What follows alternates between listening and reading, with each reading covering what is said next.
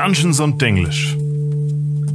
Aaron, ich bin ganz ehrlich, ich habe gestern nicht damit gerechnet, dass wir heute hier sitzen und ich mit dir aufnehmen kann. Ich war mir auch nicht ganz sicher. Vielleicht hört ihr auch schon warum. Marie, sag noch mal was. Ich klinge so ein bisschen rau. Mich hat's nämlich erwischt. Nach zwei Jahren wirklich vorsichtig sein, habe ich woher auch immer mir den Coronavirus eingefangen. Genau. Und seitdem sitzen wir hier alleine zu Hause und machen Ich bin in Quarantäne. nix. Ich bin im Homeoffice. Mich hat's spannenderweise nicht erwischt. Ich weiß nicht, ob bei mir die Impfung besser funktioniert hat oder ob ich es vielleicht irgendwie schon mal hatte ohne Symptome und mitbekommen habe. Ja, Oder ob ich, vielleicht habe ich es auch von dir und du warst einfach immer negativ. Wir wissen es nicht. ja, also ich, ich Ja. schnellteste mich jetzt jeden Tag.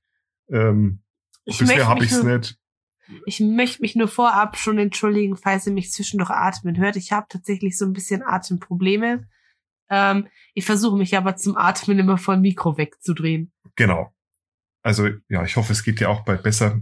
Ähm, es hat dich zum Glück nicht so schlimm erwischt, aber genug des Corona-Getalks. Heute fangen wir mit einem Sprichwort an, Marie. Bist du bereit? Warte, lass mich raten, welches kommt. Stille Wasser sind tief.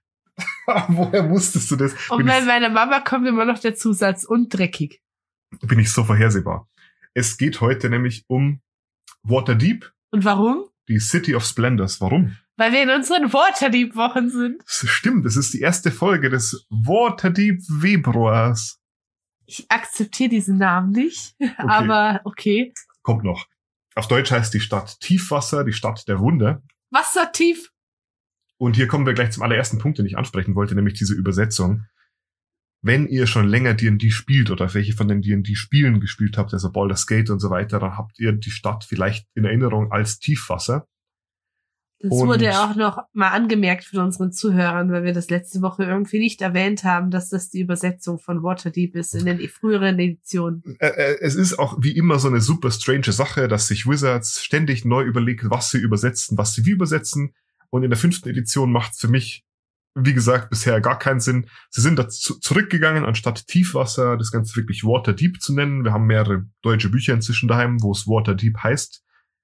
Bei anderen Städten machen sie es nicht. Früher war es zum Beispiel in der deutschen Version auch Neverwinter. In der fünften Edition ist es jetzt wieder Nie Winter. Jetzt haben wir Ich habe mal eine Frage. Ja. Es heißt auch Baldur's Gate im Deutschen, ne? teilweise ist es Baldur's Tor, teilweise ist es Baldur's Gate. Das ist richtig weird, ja. wie gesagt, ihr seid hier schon richtig bei Dungeons und Englisch. Wer das Spiel spielt, der muss sich irgendwie einfach mit englischen Namen abfinden, finde ich. Ich finde, keiner unserer Spieler sagt jemals absichtlich Tiefwasser. Wir sagen aus Spaß immer wassertief. Es klingt auch viel besser. Ja, also auf Deutsch funktioniert es vielleicht, in der englischen Fassung könnte das zu Verwirrung führen. Warum, sage ich dir gleich. Ähm, und noch eine Sache im Voraus. Waterdeep ist ein riesiges Thema. Es gibt extrem viel Material zu Waterdeep und es gibt extrem viel zu erzählen. Ich könnte hier, wir könnten eigentlich einen eigenen Podcast über Waterdeep machen. Also ich- könnte in zehn Folgen eine ganze Menge erzählen und hätte immer noch Material über. Deswegen haben wir uns jetzt gedacht, ich mache als allererstes einfach mal eine Folge, wo ich so ein bisschen Allgemeines über die Stadt erzähle, bisschen oberflächlich herangehe, die Geschichte der Stadt. Und dann könnt ihr uns ja schreiben, wenn ihr irgendwie zu bestimmten Themen noch mehr Infos hättet. Genau. Wir würden auf jeden Fall noch einen Part 2 machen, gerade jetzt in den Wochen. Ähm, aber der grobe Überblick kommt heute. Genau. Ähm, es ist auch so, ich habe jetzt schon relativ viel mehr rausgeschrieben und ich, ich muss ja, ich will ja nicht zu sehr ins Detail gehen, weil es ist ja auch kein Geschichtspodcast im Großen und Ganzen. Ich kann, kann das immer schlecht einschätzen, aber ich habe das Gefühl, die Folge könnte schon länger werden und dabei, wie gesagt, schneide ich gerade so ein bisschen an der Oberfläche rum. Soll ich dir vorab sagen, was ich über Waterdeep bisher weiß? Was weißt du denn so? Ich weiß, dass es eine der größten Städte an der Schwertküste ist. Mhm. Ein sehr großer Umschlagplatz, dass ein gewisser Drachenbann über der Stadt liegt. Ja. Ich weiß, dass wenn du irgendwo irgendwas Seltenes kaufen willst, du es höchstwahrscheinlich in Waterdeep finden wirst, weil dort der auch der größte Umschlagplatz für Händler ist. Ja. Und ich weiß, dass eine sehr berühmte Taverne, nämlich das klaffende Portal in Waterdeep liegt. Ganz genau. Ich meine, das sind eh schon einige wichtige Punkte. Ich, ich kann mal mit so ein paar, wie sagt man's, Stichpunkten anfangen Mhm. zur Stadt selber. Es ist eine riesige Metropole, hast du schon richtig gesagt. Ist benannt nach dem Deepwater Harbor, dem großen Hafenbecken der Stadt. Und daher diese Verwirrung, dass der Hafen heißt nämlich Deepwater Harbor und die Seemänner haben nach dem Hafenbecken damals die Stadt Waterdeep genannt, also Deepwater Harbor und Waterdeep. Okay. Und der Hafenbecken ist deswegen so spannend, weil er natürlich eingegrenzt wird von der Sturmhafeninsel und der Tiefwasserinsel. Mhm. Das sind quasi zwei Inseln, wenn man sich eine Stadtkarte von Waterdeep anschaut, die quasi den Hafen natürlich ummauern und deswegen hat Waterdeep relativ wenig Arbeit mit den Hafenmauern. Also es gibt Hafenmauern, aber die größte Befestigung sind quasi schon diese Inseln selber. Die Einwohnerzahl von Waterdeep genau ist im Moment nicht bekannt. Also was wir wissen ist, in 1372 wissen wir die genaue Zahl, da waren es 1.347.680 Einwohner. Das ist einmal München. Richtig. Inzwischen sind es aber wohl deutlich mehr. Also wir sind ja gerade am Ende des 15. Jahrhunderts in, äh, in der fünften Edition. Und da sind wir wahrscheinlich eher bei zwei Millionen Einwohnern. Okay. Crazy. Das muss man sich erstmal so vorstellen können, größentechnisch. Also es ist eine riesige Stadt und nicht nur ist es eine riesige Stadt, sondern es ist die größte und wichtigste Stadt der Schwertküste und wahrscheinlich ganz Feruns. Es ist eine absolute Metropole und deswegen auch Magnet für Künstler, Handwerker, Gelehrte, Händler aller Art und von überall her. Und sie gilt auch als das einflussreichste Mitglied der Allianz der Fürsten. Die kennt ihr vielleicht als die Lords Alliance. Das ist das wichtigste Städte- und Länderbündnis der Schwertküste. Da sind alle wichtigen Städte drin, so im Großen und Ganzen. Also Neverwinter ist da dabei, Baldur's Gate, Silvery Moon. Ich Viele, muss viele sagen, mehr. Silvery Moon ist mein Lieblingsname von den Städten. Ich finde, das klingt so schön. Und dabei hatten wir mit Silvery Moon bisher noch am wenigsten zu tun in unseren Spielen selber. Ja, ich lese halt zurzeit sehr viel über Ja gut, Zeug. macht Sinn. Ich, ich weiß gar nicht, wo ich am besten anfange. Ich meine, vielleicht gehen wir direkt mal in die Geschichte rein, weil ich finde, die Geschichte, die sagt schon sehr viel über die Stadt an sich. Mach mal das mal. Oder ich, Doch. ich erzähle was über die Geschichte und dann streue ich die anderen Infos da mitten rein. Dann haben wir keine feste Aufteilung, sondern ihr müsst euch einfach alles gemischt anhören, aber dann ist es Ein einfach Referat gäbe das Minuspunkte. So. Genau. Ich habe so ein bisschen gegliedert, nämlich fangen wir an mit der Vorgeschichte der Stadt. Die fängt an vor tausenden Jahren, so 2000 bis 3000 Jahre vorher. Da war da, wo jetzt Waterdeep steht, die elfische Stadt Elentalda. Das war die Hauptstadt des Elfenreichs Illefan. Die war da an der Oberfläche und die haben da eigentlich äh, froh vor sich hingelebt. Und irgendwann kam dann ein Zwergenclan namens Melerbot und die hatten den König Meler. Nachdem war der, der Clan benannt quasi, Meler der Erste. Und der hat gesagt, hey, ähm, ich glaube, bei euch in diesem Waterdeep Berg, der da steht, da gibt's Mithril. Darf ich da graben? Was ist denn Mithril? Mithril ist so eine Art magisches, mächtiges Metall. So wie dieses dunkle Metall aus Icewind Dale. So wie dieses Metall, das Bilbo von den Elfen im Bruchtal bekommt. Ach, dieses, das so leicht ist und so. Genau, also Mithril in Dungeons and Dragons ist nicht ganz so wie Mithril in Herr der Ringe, aber damit du dir was darunter vorstellen kannst, das ist quasi einfach so eine Art Schau, diese Anspielung hättest du nicht machen können, wenn ich den Film nicht gesehen hätte. Fantasy-Metall. Ja, stimmt. Podcast ist schuld. Beziehungsweise die Zuhörer sind schuld, weil sie dich genötigt haben. Jedenfalls gab es da so ein freundliches Bündnis zwischen den Elfen und den Zwergen und die Elfen haben gesagt, wir wohnen hier, ihr dürft hier graben, ihr gebt uns ein bisschen Geld. Die Zwerge haben gesagt, okay, wir graben hier, dafür lassen wir euch in Ruhe, alles cool. Es ist aber relativ schnell offensichtlich geworden für die Elfen, dass die Zwerge deutlich mehr und deutlich besser im Graben sind, als sie dachten. Und dass es früher oder später auf jeden Fall so weit sein würde, dass sie das komplette Gebiet irgendwann unterhöhlt hätten. Und deswegen haben die Elfen damals einen super mächtigen Zauber gewebt. Diese enorm mächtigen Zauber, die nennt man Mythals. Und dieser Zauber, das ist der Meler-Schild, der magisch verhindert, dass das Plateau von Waterdeep zusammenbricht, ganz egal wie durchhöhlt und hohl der Untergrund darunter eben Ach, sein soll. warte. Waterdeep würde eigentlich unter der Last zusammenbrechen, weil es unterhöhlt ist, oder wie? Ganz genau. Und die Zwerge und die Elfen sind längst weg natürlich. Aha. Diese Zwergenminen, die wurden zum Undermountain, also dem Unterberg. Das ist, äh, kommen wir später noch ein bisschen dazu. Und der Mythal der Elfen, der wirkt quasi jetzt immer noch 2000 Jahre später. Aber ich dachte, was ist denn dann so passiert, während die Magie einfach weg war? Ja, der Mythal, der hat das ausgehalten. Der hat immer noch ähm, gewirkt. Das ist sehr crazy. Super interessant. Es ist aber tatsächlich so, dass manchmal kommt es in der Stadt und in der Gegend zu kleinen Erdbeben. Und Gelehrte glauben, dass der Zauber inzwischen mehr und mehr beschädigt sein könnte. Ähm, viele dieser alten Zauber, dieser Mythals, die werden erhalten von Obelisken. Und diese Vermutung, dass der Zauber beschädigt sein könnte, die kam daher, dass irgendwann meine Abenteurergruppe aufgetaucht ist und einen zerstörten Obelisken gefunden hat. Das heißt, mindestens einer davon, ja, hat es nicht mehr ausgehalten. Ich sag dir was, Aaron. Zukünftig, nächste die, die Edition, ich sag's dir, da lassen, lässt Wizards Waterdeep einfach fallen. Machen sie eine riesen Naturkatastrophe, wo 1,2, wo zwei Millionen Menschen auf einmal einfach sterben und in ihrer eigenen Stadt verschüttet werden. Okay. Das wäre klassischer Wizard. Ich meine, da kann man bestimmt eine coole Geschichte drum schreiben. Ich muss aber dazu sagen, vielleicht gibt's da auch schon eine Geschichte drum. Ich habe halt auch nicht alles gelesen, was mit Waterdeep zu tun hat und vor allem habe ich die Baldur's Gate Spiele nicht gespielt. Ah. Äh, Deswegen bitte wirkt mich nicht oder so in den Instagram-Comments. Weißt du was? Wenn ich Herr der Ringe schauen muss, dann musst du jetzt wenigstens einmal so ein Baldur's Gate Spiel spielen. Ich habe auch Bock drauf. Also Baldur's Gate 3 vor allem bin ich dabei. Die alten Spiele, ich weiß jetzt nicht, ob die so gut gealtert sind, ehrlich gesagt. Aber ich muss mal mit unserem Kumpel Antonio reden, der hat, glaube ich, gespielt, was der davon hält. Mal schauen. Jedenfalls ist es so, die Zwerge sind inzwischen weg, der Zwergenkönig ist irgendwann gestorben und auch die Elfen sind weg. Und nicht nur die Elfen, sondern auch die Elfenstadt. Um das mal ganz kurz anzuschneiden, irgendwann kam halt der Elfenkaiser her und hat gesagt, wir verschwinden jetzt in unsere, in unsere wahre Heimat auf die Insel immer da. Und, und jetzt sind sie nimmer da.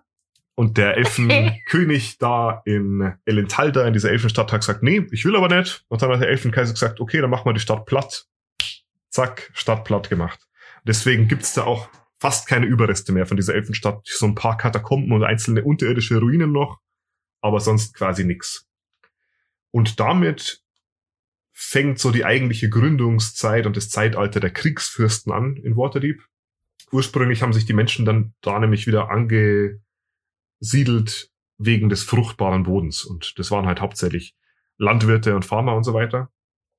Und ihre erste Siedlung, da haben sie dann Bloodhand Hold genannt. Die wurde dann erobert und umbenannt zu Nimuas Hold. Und dann kam es quasi dazu, dass die Seefahrer deswegen diesem Hafenbecken Waterdeep genannt haben. Und das erste Mal taucht der Name Waterdeep im Jahr 900 auf. Das ist schon sehr lange her. Genau. Wie gesagt, wir sind jetzt ungefähr bei 1480 grob. Das heißt, ja, 600 Jahre ungefähr, damit ihr das einordnen könnt. Dann gab's da ganz großen Krieg zwischen den Elfen und den Orks im Norden. Und dieser Krieg hat dann die Trolle aus dem Norden in den Süden vertrieben. Und deswegen hatten die Waterdeep-Leute, also die, die Waterdavians, sagt man, richtige Probleme mit den Trollen. Und dann gab's die Trollkriege. Und da gab's dann äh, lange Auseinandersetzungen und so weiter. Und irgendwann wurde das Ganze dann beendet von einem mächtigen Zauberer namens Agairons Schwarzstab. Der hat diesen Krieg zwar beendet, aber hat sich aus der ganzen Politik im Großen und Ganzen rausgehalten. Ich denke, dieses Schwarzstab sollte man sich erstmal merken.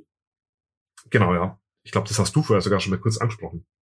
Jedenfalls wurde die Stadt dann ganz lang von Kriegsfürsten beherrscht, die die Stellung in der Stadt und im Umland quasi hauptsächlich durch militärische Macht gehalten haben. Der Agairon selber war halt ein Zauberer und irgendwie ist er an so Zaubertränke gekommen, die ihn länger haben leben lassen oder hat sie selber gemischt, das weiß man nicht so genau. Jedenfalls wurde er sehr, sehr alt und irgendwann in seinem 112. Lebensjahr kam es dann, ja dann zum Streit mit dem damaligen Kriegsfürsten, der da geherrscht hat in Waterdeep, der Raulor hieß er der hatte ein Problem mit dem Agairon und hat ihn angegriffen mit dem Schwert.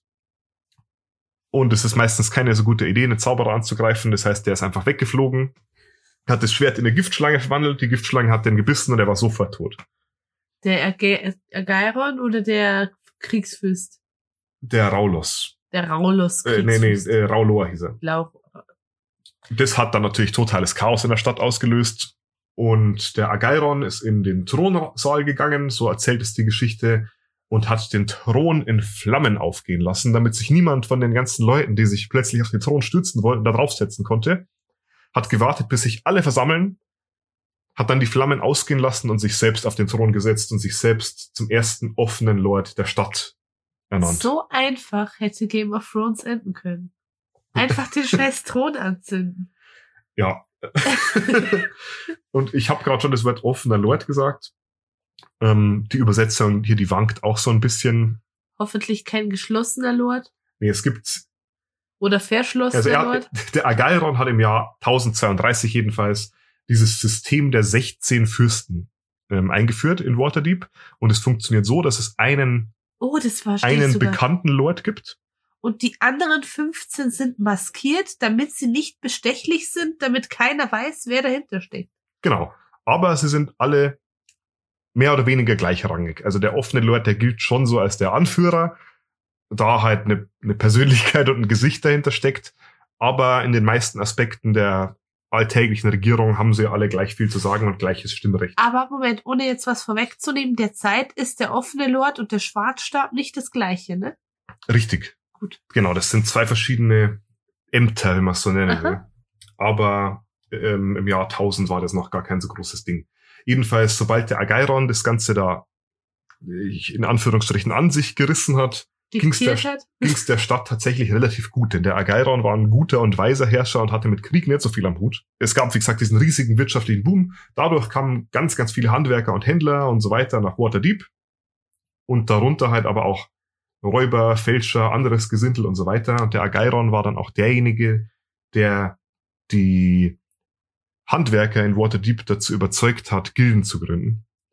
Und die Gilden sind inzwischen ein super wichtiger Aspekt von der Kultur im Tiefwasser, weil es halt da, ich glaube, ich weiß gar nicht wie viele, aber Für alles gibt's eine Gilde. es gibt wir, eine Gilde für alles, ja. wir spielen ja Waterdeep Dragon heißt ab und an und ich glaube, jede Woche ist eine andere Gilde da, stellt sich vor und fragt, ob wir bei ihnen nicht auch drin sein wollen. Und man Ja, ich- braucht auch für alles eine Gilde. Ich habe gerade das Buch da neben mir liegen, also wenn ihr mehr über Waterdeep erfahren wollt, in der fünften Edition zumindest in Waterdeep Dragon heißt, also Waterdeep Drachenraub, gibt's ganz, ganz viel Hintergrundinformationen da, da drüber. Ähm, mal schauen, ob ich hier was finde zu der Anzahl der Gilden, weil ich habe irgendwie was im Kopf, das ist boah, keine Ahnung, nee, aber es waren über 50. Also es waren schon, schon echt, echt viele. Da gibt's sowas wie Gilde der Brauer und Gilde der ähm, Schreinermeister und Gilde der Zimmerermeister und was weiß ich. Ja, also für jedes Handwerk quasi eine Gilde. Und teilweise auch Nicht-Handwerker hatten ihre eigenen Gilden. Und wenn wir vorher schon einen großen wirtschaftlichen Boom hatten, dann jetzt nach der Gründung der Gilden einen extremen wirtschaftlichen Boom. Und das Wirtschaftswunder. quasi, also die Wirtschaftsmacht von Waterdeep hat sich in der Zeit verfünffacht, wenn nicht verzehnfacht unter der Herrschaft von Agairon, der tatsächlich nach seinem 112. Lebensjahr noch 200 Jahre regiert hat. Das heißt, sehr, sehr lang und dann mit 312 ist er dann gestorben an Altersschwäche. Irgendwann war es soweit. Und die Zauberer und das Volk damals, die haben ihn immer noch sehr im Herzen. Es gibt da jetzt auch einen Feiertag zu seinen Ehren, den Agaironstag. Und sie haben seine letzte Ruhestätte und sein Zuhause mit einem der mächtigsten Bandzauber überhaupt belegt. Da hast du es geschafft, in D&D, wenn du einen eigenen Feiertag hast. Hat Elminster einen eigenen Feiertag? Zumindest nicht in Waterdeep. Aber Elminster ist noch älter, oder? Der wurde älter, Ja. ist schon älter als 300 Jahre, ja. Deutlich älter. Leider war damit nicht Ende gut, alles gut, sondern als nächstes kamen die, die Gildenkriege, die Zeit der, ja, es war so eine Art Bürgerkrieg, der danach kam. Denn nach Agairons Tod hätte man sich ja denken können, hätten die anderen Fürsten einfach einen neuen offenen Fürsten wählen können und dann wäre das weitergegangen. Leider ist der Rat der Fürsten sozusagen verschwunden und es, es gab keine Regierung mehr. Und schnell ging das Gerücht um, dass Agairons maskierte Fürsten in Wahrheit eigentlich nur Golems oder Zombies unter seiner Kontrolle waren, weil das konnte ja niemand wissen, da sie ständig diese magischen Masken auf hatten. Und sie haben mehr oder weniger eh immer dieselbe Meinung gehabt.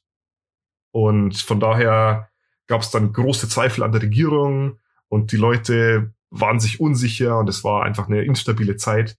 Tatsächlich war es aber einfach so, dass noch während der Agairon regiert hatte, einflussreiche Gildenmeister nach und nach heimlich die Identitäten von all den maskierten Fürsten herausgefunden hatten Und als der Ageiron dann starb, haben sie den Zeitpunkt für sich genutzt, um sie alle auf einen Schlag ermorden zu lassen. Haben sie den Cäsar-Move gemacht? Ganz genau. Und haben die Macht an sich gerissen. Die Brutusse. Und haben dann eine gemeinsame Regierung der Gildenmeister quasi einberufen. Die ging allerdings nur so sechs Jahre lang gut. Und dann haben sie sich alle bekriegt auf offener Straße, quasi mit Okay. ihren kleinen Privatarmeen, zack, da weggemetzelt und so weiter. Und es ging dann so weit, dass inzwischen, ähm, also nicht inzwischen, aber am Ende dieser Gildenkriege waren nur zwei der Gildenmeister noch am Leben. Nämlich der Meister der Schiffsbauer und der Meister der Edelsteinschleifer. Und die beiden haben sich dann gesagt, wir zwei machen jetzt kein Duell, sondern wir erklei- äh, erklären uns jetzt einfach zu den Alleinherrschern über die Stadt und haben sich quasi als dynamisches Duo zu den neuen Fürsten der Stadt erklärt. Leider, Baerbock und Habeck. dazu sage ich jetzt nichts, aber jedenfalls waren sie sich fast nie einig und ihre Regierung war einfach nicht so gut. Irgendwann ist es auch bei den Bürgern angekommen, dass das nicht so gut funktioniert. Zum Beispiel jeder neue Gildenmeister, der musste sich dann erst bestätigen lassen von den anderen beiden und musste Abgaben zahlen und die wollten natürlich eher schlechte andere Gilden haben, damit sie selber weiter die Macht behalten konnten und das hat natürlich zu Instabilität geführt und nicht dazu, dass die Stadt wieder zu ihrem alten Ruhm zurückkehren konnte. Mhm. Es hat sich dann rausgestellt, dass von den alten maskierten Fürsten nicht alle ermordet worden waren, sondern zwei hatten überlebt, nämlich ein Mann namens Beron und eine Frau namens Schillan. Aber du verarschst mich doch. Es kann nicht sein, dass die alle so ähnlich heißen wie du. Ageiron, Beron, Dingsteron. Ich fürchte doch. Die beiden haben sich das untereinander ausgemacht und sind einfach irgendwann in den Thronsaal marschiert. Vielleicht sollte ich noch dazu sagen, die Shilan war die unoffizielle Erbin und sozusagen die, die Nachfolgerin von dem Ageron, die hat von ihm gelernt. Okay. Die beiden sind in den Thronsaal marschiert und die Shilan hat ein bisschen mit ihren Fingern geblitzt und gefunkt Und hat den Thron angezündet. und hat die Throne zerstört. Und hat den beiden Regenten gesagt, Jungs, ihr habt hier nichts mehr zu sagen. Schleicht sich. Und die beiden wurden verbannt. Daraufhin haben sie Beron zum neuen offenen Lord ernannt. Und die Shilan hat ihn dann geheiratet und alles war Ende gut, alles gut. Nö. Wie Es nö. ist nie Ende gut, alles gut. Und vor allem sehe ich gerade deinen letzten Punkt. Soll ich mal vorlesen, wie der letzte Punkt heißt? Ja, Hier steht letzter Punkt. Verrückte Bullshit. das kommt erst noch. Ähm, tatsächlich war der Beron auch ein ganz guter Herrscher und der war gerecht und hat auf das Volk gehört. Der hat neue Gesetze erlassen. Zum Beispiel durfte jeder aus der Stadt für die Dauer einer Kerzenlänge seine Belange vortragen, egal wie wichtig oder unwichtig diese Belange eben So eine waren. Kerze, das wäre ganz schön lang. Weißt du, wie lange so ein Teelicht brennt? Vielleicht waren es einfach nur sehr kleine Kerzen oder es waren Kerzen. Aber Kerzen weißt du, wie lange so ein. Teelicht brennt? So ein Teelicht brennt so vier Stunden. Okay, also ich schätze mal, so lang war das dann doch nicht. Sonst hätte er sich echt viel Zeit nehmen müssen bei so vielen Einwohnern. Die Beron und die Schillan, die haben geheiratet. Ja, aber Boah, ich, ho hoffentlich komme ich mit den Namen nicht durcheinander. Jedenfalls hatten die eine Tochter namens Lestin. Und die Tochter wiederum hatte einen Sohn namens Kelvin. Und der wurde dann später zum Nachfolger von Ageiron und zum neuen Schwarzstab. Und da der haben sie dann auch dieses Amt eingeführt. ja, der hat es dann quasi auch ganz lange regiert und der, der Schwarzstab, der hat auch gewisse Mächte. Kommen wir auch noch dazu. Und damit war zumindest die Regierung wieder in Ordnung in der Stadt. Für Beron und seine Ehefrau selber nicht so wirklich. Er ist später an Fieber gestorben und sie hat Selbstmord begangen, indem sie sich in brennendes Feuer geworfen hat. Aber das ist wieder eine andere Geschichte. Ähm, Im Endeffekt ist es aber leider so, dass Jetzt jetzt, erst der verrückte Bullshit in der Stadt anfängt, so wie ich es in meinen Notizen genannt habe. Nämlich kam mit 1358 die Zeit der Sorgen, kannst dich da noch dran erinnern. Ich weiß die Zeit der Sorgen nicht mehr. Ich habe aber im ähm, Sword Coast Adventures Guide da ein bisschen was zu gelesen, was ich mir vorstellen kann, was jetzt kommt. Ja, also das hatten wir in unserer Mistral-Folge auch schon ein bisschen angesprochen. Da war es quasi so, dass der Obergott Ao, der war unzufrieden mit den Göttern und hat die auf die Erde verbannt, dass sie da ihre Schlachten selber austragen äh, Genau. können. Und ich glaube, Waterdeep war Schlachtfeld von den Göttern, ne? Richtig, also da ging's richtig zur Sache. Also Shah hat da Seluns Avatar Luna entführt und hat sich dann selber als die Selun ausgegeben. Und Mirkul und die Legion der Nachtreiter haben die Midnight in die Stadt verfolgt. Also das war die mit den Tafeln des Schicksals, siehe unsere Mistra-Folge. Und Midnight und die Abenteurer haben dann Mirkul auf der Spitze des Schwarzstab, Schwarzstabturms. auf der Spitze des Schwarzstabturms besiegt. Das war da, als dann Midnight wieder zur Mistra wurde und die Helden Kellenvor und Cyric zu Göttern aufstiegen, wobei jetzt die Bezeichnung Held für Cyric nicht so wirklich zutreffend ist, aber das ist wieder eine andere Geschichte. ähm, seitdem gibt's auch ganz viel Mistra-Verehrung in der Stadt, kann man sich vorstellen, wenn da halt quasi die Midnight wieder aufgestiegen ist zur Mistra. Und dann kam aber direkt drauf, ich glaube irgendwie 25 Jahre später die Zauberpest. Und da ging auch wieder richtig der Shit ab. Was ich jetzt die ganze Zeit nicht so angesprochen habe, es gab in Waterdeep immer schon diese wandelnden Statuen. Das waren so riesige 30, 40 Meter hohe Steinstatuen, die der Stadt zu Hilfe kamen, wenn es nötig war. Die Sache war, die waren die meiste Zeit über in der Ethereal Plane, also in der Äther-Ebene sozusagen, und sind nur gekommen, wenn es wirklich nötig war. Und während der Zauberpest sind sie aber plötzlich alle aufgetaucht und haben da Chaos veranstaltet, wurden dann von der Stadt aufgehoben. Also nicht alle, Aufgehalten. Nicht aufgehoben. genau. Genau, und jetzt stehen die aber in der Stadt rum und sind sehr hilfreich. Genau, jetzt, nee, jetzt stehen die einfach rum und machen nix. Die sind Ach jetzt da. so, die sind jetzt bewegungslos. Die sind jetzt regellos, Leute bauen da inzwischen teilweise sogar ihre Häuser drauf. okay. Aber wer weiß, vielleicht ähm, kann man sie früher oder später ja doch wieder zum Leben erwecken. Sieht sehr dekorativ aus. Kann man sich so vorstellen, so Hochhaus groß? Ah, vielleicht ein bisschen kleiner. Ja, diese wandelnden Statuen, die sind tatsächlich ganz interessant, weil es gibt auch, also das sind alles einzigartige Statuen, die verschiedene Gestalten haben und verschiedene Fähigkeiten. Es gibt zum Beispiel eine, eine fliegende und so weiter und so fort. Also das ist auch eine eigene Folge für sich eigentlich, diese ganze Statue. Wenn ihr da übrigens noch irgendwelche Fragen zu habt, könnt ihr uns jederzeit gerne schreiben auf Instagram oder in unserem Discord. Genau. Unseren Discord findet ihr über unser Instagram. Dann kam 1395, eine ganz große Plage und hat viele Felder und Ernten zerstört. Und die Ärmsten in der Bevölkerung sind halt alle gestorben. Das hat die Bevölkerungszahl wieder stark reduziert.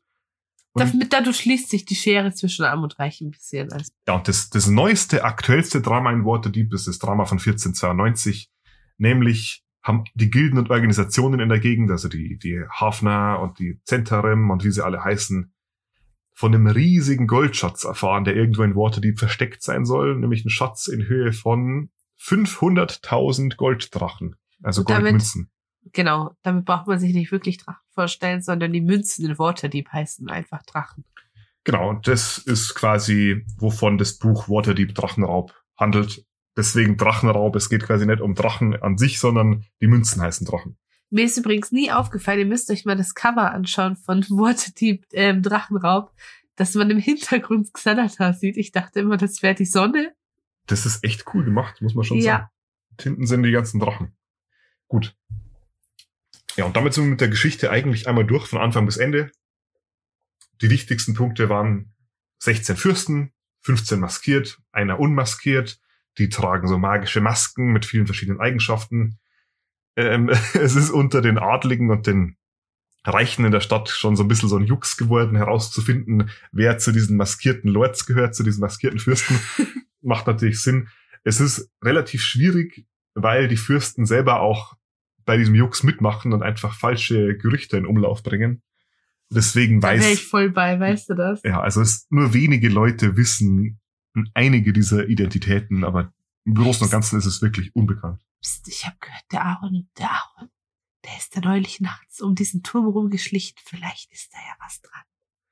Von dem Schwarzstabturm sollte man sich tunlichst fernhalten, denn der ist mit einem Bann belegt, der Eindringlinge killt, die sich da hinbegeben. Und es war auch so, ich habe vorher schon gesagt, fast alle dieser wandelnden Statuen sind während der, ähm, der Zauberpest aufgetaucht, mit Ausnahme von einer, die erst später aufgetaucht ist, um Eindringlinge in den Turm auszuschalten. genau, aber gut, wieder eine andere Sache.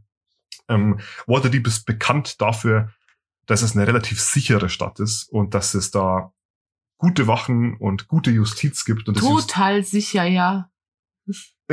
Als Abenteurer fällt man vielleicht so ein bisschen durch das Raster. Aber sie haben tatsächlich ein relativ gutes Justizsystem mit den Magistern. Also es gibt 26 Magister in der Stadt, die werden auch Schwarzroben genannt. Und es sind quasi sowas wie Richter.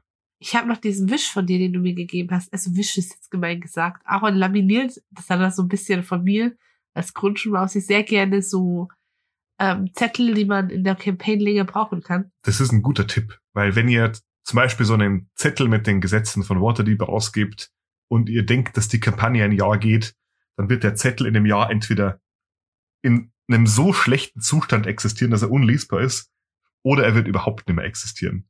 Das Genau. Laminieren verhindert das zumindest. Ja.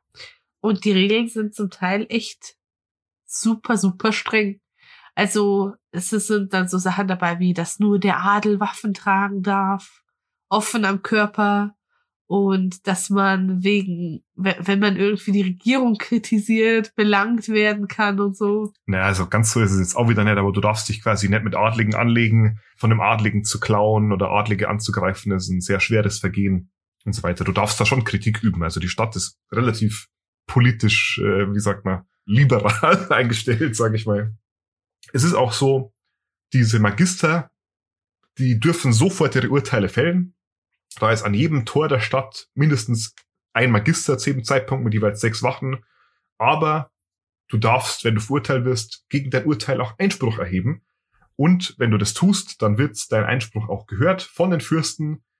Immer jeden Tag zum Sonnenhöchststand sind diese Anhörungen und da leitet der offene Lord den Vorsitz und es sind immer mindestens zwei Magister anwesend.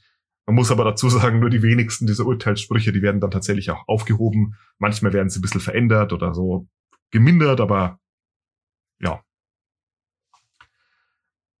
Das Spannende ist jetzt natürlich aber nicht die, die Justiz, sondern eher so die Exekutive, also das Militär und die Wachen der Stadt. Und da gibt's mehrere Parteien, die da eine wichtige Rolle spielen. Das erste ist mal die Stadtgarde und die Stadtwache. Da gibt's einen wichtigen Unterschied. Also die Wache ist sowas wie die Polizei der Stadt. Das sind so die Fußtruppen, die nach, nach dem Rechten schauen und für Ordnung sorgen. Und die Garde ist so die militärische Kraft der Stadt. Das sind so, man weiß nicht wie viele genau, das hält die Stadt geheim, aber es sind wohl mindestens 1200. Das ist ja bei 3, äh, bei 2 Millionen nix. Jein. Es ist so, die Garde von Waterdeep, das sind wirklich die Besten der Besten und die sind gut ausgebildet. Also mit denen willst du dich als Abenteurer, zumindest auf niedrigen Leveln, auch echt nicht anlegen. Die Ja, haben da auch- Eliteeinheiten. Zum Beispiel gibt's da ihre Kavallerie sozusagen. Jetzt, jetzt stell dir mal vor, es bricht ein Bürgerkrieg aus im Waterdeep und von zwei Millionen macht mindestens die Hälfte mit und bekriegt sich auf der Straße.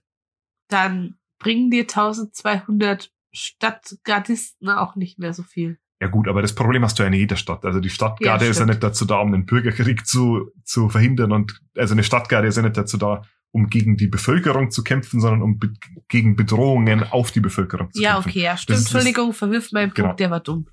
Gut, jedenfalls, die haben mehrere Eliteeinheiten. Eine davon ist die Greifenkavallerie. Das sind auf Greifen reitende, jahrelang ausgebildete Elitesoldaten. Die meisten davon auch mit magischen Gegenständen ausgerüstet. Also Ring of Feather Falling, dass wenn sie vom Greifen fallen, nicht sterben. Teilweise haben sie brennende Lanzen und so, so Spä Späße. Mit denen willst du dich echt nicht anlegen. Dazu kommt die graue Hand. Ah, Hör mir auf mit denen. Die graue Hand ist so eine Eliteeinheit mächtiger Abenteurer, die direkt den Fürsten der Stadt unterstehen.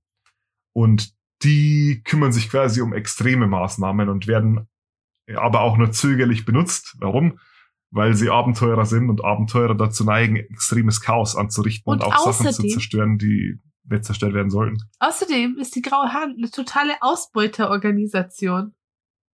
Die wollte, dass wir eine Woche lang, ohne, ne- ohne uns irgendeine Bezahlung dafür zu geben, da irgend so einen Laden beim irgend so Stadtstraßenfeger, genau mussten wir beaufsichtigen.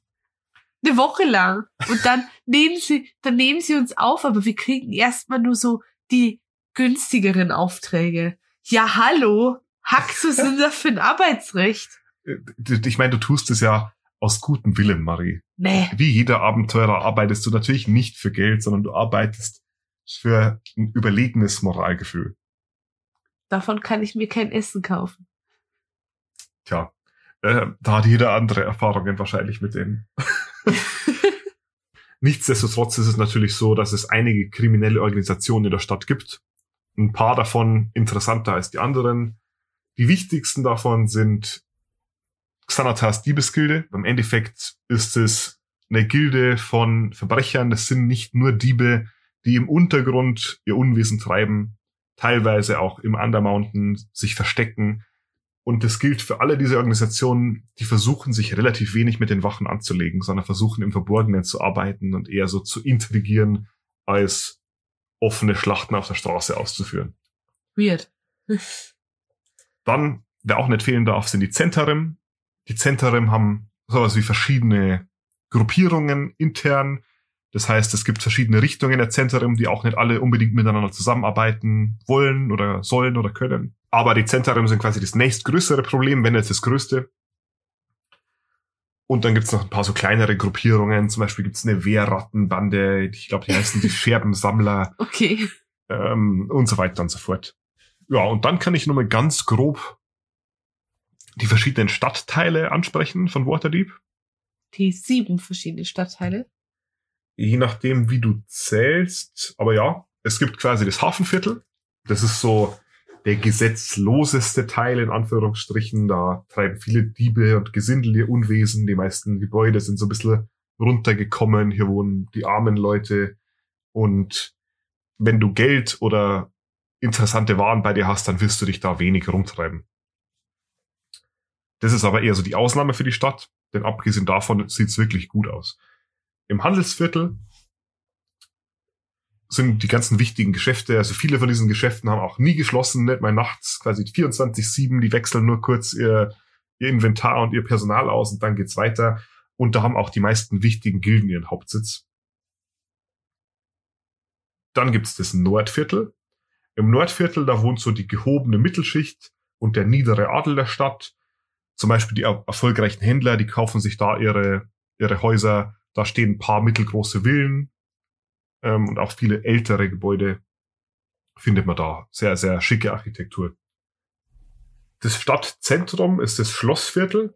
Das ist auch der Regierungsbezirk. Hier steht der Palast von Waterdeep und das ähm, ist quasi auch aufgebaut um den Berg von Waterdeep rum.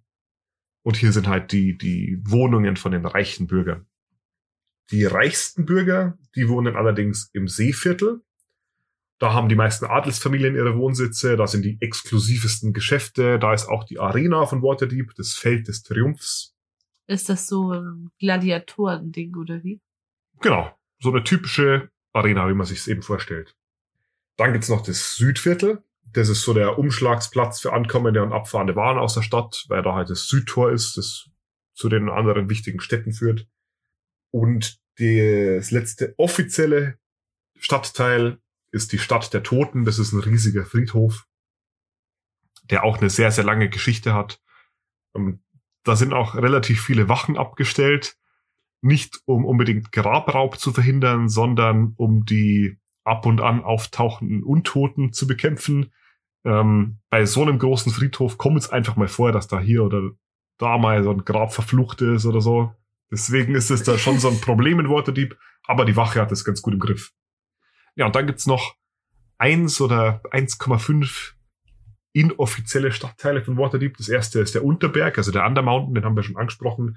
Das ist ein riesiger, labyrinthartiger Dungeon unter der Stadt. Das ist auch das, worum es geht in Waterdeep Dungeon of the Mad Mage. Da erkundet man so ein bisschen diesen Unterberg. Und im Unterberg gibt es ganz, ganz viele Sachen, unter anderem Monster und so weiter, aber auch eine Stadt. Und die Stadt trägt den Namen Schädelhafen oder Skullport.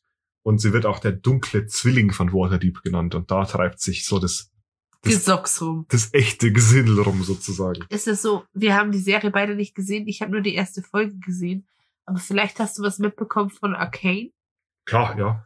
Da ist das ja, wenn ich das richtig gesehen habe, auch so eine dunkle Stadt unter der schönen Stadt oben.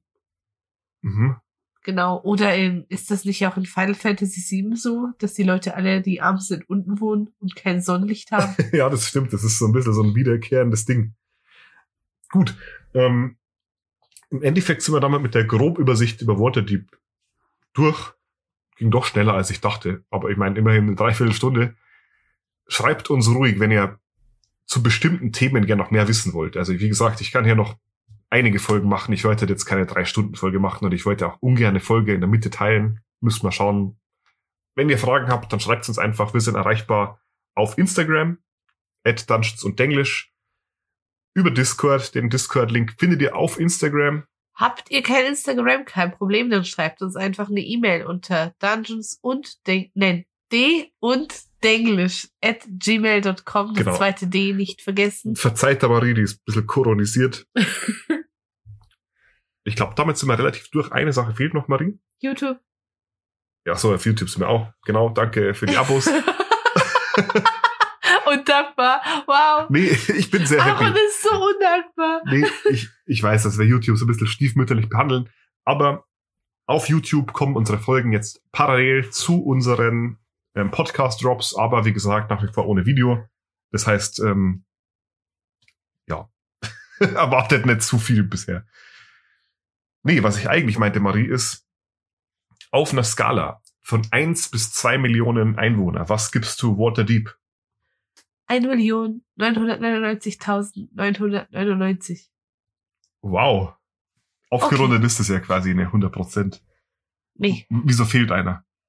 es muss immer einer fehlen. Ich bin deutsch. Du hast aber die, die Baden auch 10 von 10 geratet. Ja, weil die Baden perfekt sind. Okay, gut. Ähm, ich ja, ich sag schnell meine private Meinung zu Waterdeep. Ich finde, das ist ein super cooles Konzept. Es Stadt macht es wirklich Spaß, da zu spielen bisher. Ich glaube, dass du, wenn du da eine Campaign spielst, da locker rundrum den ganzen Tag in Waterdeep spielen kannst. Wochen, Monate lang, ohne dass es jemals langweilig wird. Und ich finde einfach dieses Regierungskonzept sehr, sehr interessant. Aber halt auch diese Stadt unter der Stadt und dieses ganze, die Kreaturen in den Schatten Sache finde ich sehr, sehr interesting. Und die politische Lage an der Schwertküste ist derzeit sowieso sehr interessant. Das stimmt. Gut, aber ich glaube, damit haben wir es für heute. Das glaube ich auch.